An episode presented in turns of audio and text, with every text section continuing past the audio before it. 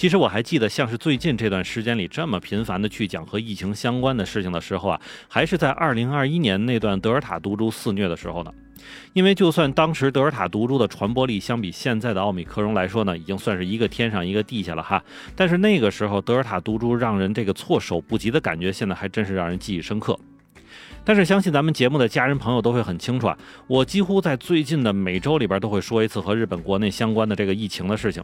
而可能也有朋友会问了，说这个疫情不是没那么严重吗？虽然传染很多，但是转阴的速度不也是很快吗？说实话，我前段时间也和各位想的一样，感觉这个新冠病毒奥密克戎 BA 五毒株啊，已经开始朝着这个感冒的方向去了。但是，一段时间之后，特别是到了上一周周末的这个前后，我就觉得这个情况有些不对了。先不说这个单日感染人数在不断的去超越前一天，一遍一遍的刷新记录，并且似乎正在折腾日本的这个毒株也不止 BA 五一个，还有一个叫做 BA 二点七五的毒株呢，也开始偷摸的膈应人了。但就在这种情况下，日本可真的是什么都没有做呀。嗨，正在收听节目的家人们，如果你喜欢下站是东京，请一定要点赞、订阅、转发哟！欢迎大家回来，我是在站台等你的八尾。其实就在上周啊，也就是七月二十七号的时候，日本呢是终于被这个世界卫生组织点名了。因为就在上一周内啊，日本累计的这个新冠病毒感染病例已经达到了九十六万九千零六十八人，成为全世界当周感染人数最多的一个国家。另外呢，就是在周四的时候，日本东京一地呢也是创下了单日感染超四万人的水平，也是同样刷新了自己的记录啊。只不过这件事儿啊，确实不值得高兴啊，因为这种有记录的感染者啊，是那种感染之后有症状，并且自己确实也忍不了了，然后就老老实实的去检测点检测报道的人。而换句话说呢，那些自己扛着或者是无症状的人，肯定也就不去了。而如果再把这波人也加进去的话呢，那么估计全日本范围内的感染人数呢，会更加让人吃惊啊，绝对是碾压第二名好几条街。另外，也是根据东京都政府这边的统计，截止在七月二十六号的时候，仅东京一地的在宅隔离治疗的人呢，就已经达到了十一万两千九百一十四人。另外还有九万五千零二十一人呢，是在等待着安排住院治疗。但如果你觉得这一切已经是到了最坏的时候的话，那么就错了啊！因为不少传染病专家在参考了各类数据和当前疫情的情况时候呢，就表示说，日本的疫情高峰呢，恐怕是还没有到来啊，大概会是在八月六号的时候到达高峰。而对此呢，名古屋大学的一位教授也是采用人工智能进行计算之后认为啊，在八月份的第一周内，东京这边的单日感染人数就应该达到接近四万的水平了。只不过这件事儿没说多久，奥密克戎毒株呢就用实际行动打了专家的脸。那在七月底的时候就玩过了四万人。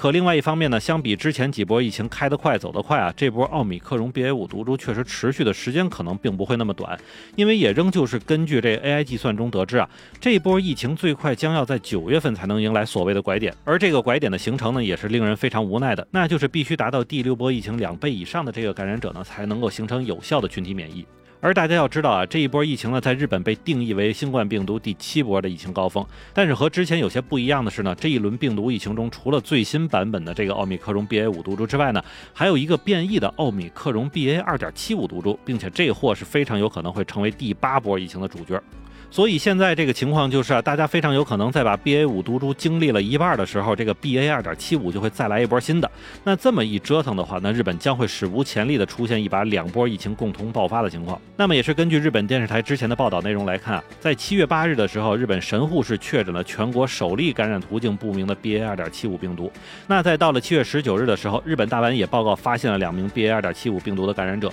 再到了七月二十一日的时候，就连东京也发现了两名感染者。而大家听到这里，是不是就会觉得和之前爆发奥密克戎毒株之前的情况差不多了哈？最先开始就是一两个，然后就呼啦呼啦的都出来了。那么再回到咱们节目开头时所说的那件事啊，就是大家不都说这个奥密克戎 BA 五毒株是来得快，好的也快嘛？而这个判断呢，从目前的统计学角度来说呢，确实是存在的。因为就算是这样一个数量级的这个感染规模下，目前东京这边的这个重症患者以及死亡患者数量都比之前第六波疫情来的时候要低，而且呢，也是从一些已经得过这个新冠的这个朋友。口中得知啊，绝大多数的人也是在一到三天内自动康复的。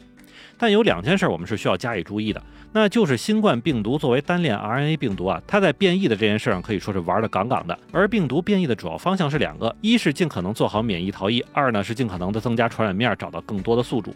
那在这里边哈，虽然增强毒性、杀死宿主这件事儿啊，并非是新冠病毒想干的事儿，但有一个问题我们也要明白，就是究竟要怎么变异，其实病毒自己也不能控制，只是通过自然筛选和突变来进行。而如果一旦病毒抽风，某只病毒变得又毒又传播快，还不好免疫，那真正的灾难也就来了。而且还有一个问题就是啊，这一波 BA 五毒株的症状呢是非常容易发烧，且只要是发烧了，那么患者的一些类似像疲劳啊、嗓子疼等等的问题就一并都来了。那么在这种情况下，别说是上班了，就连坚持着去看医生都不容易。而这就好像咱们之前所说的那些在宅隔离治疗的人们，只能是自己扛过去这段时间之后，等着转阴了之后才能去公司。但这样一来啊，让整个社会的经济活动迟缓，甚至部分的业务停摆，也是一个非常有可能的事儿了。其实就在上一周的时候，日本国内的这个邮政系统呢，就不得不因为一些窗口的工作人员感染了。新冠啊，然后又带出了一大堆密接的人群，所以不得不关闭了国内一百七十多个网点的窗口。那除此之外呢，日本一些小城市甚至因为感染的人太多啊，都出现了这个物资紧缺的情况。但就在这个大背景下，日本政府目前的防疫政策是本着不再阻碍社会经济活动为主来进行的，特别是允许海外旅行开放的政策呢，也是坚持的在和目前第七波疫情来顶着干。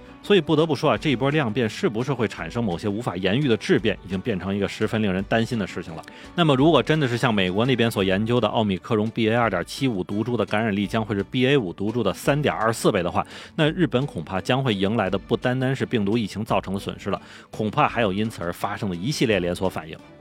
那么好，感谢您收听下站是东京，我是在站台等你的八维。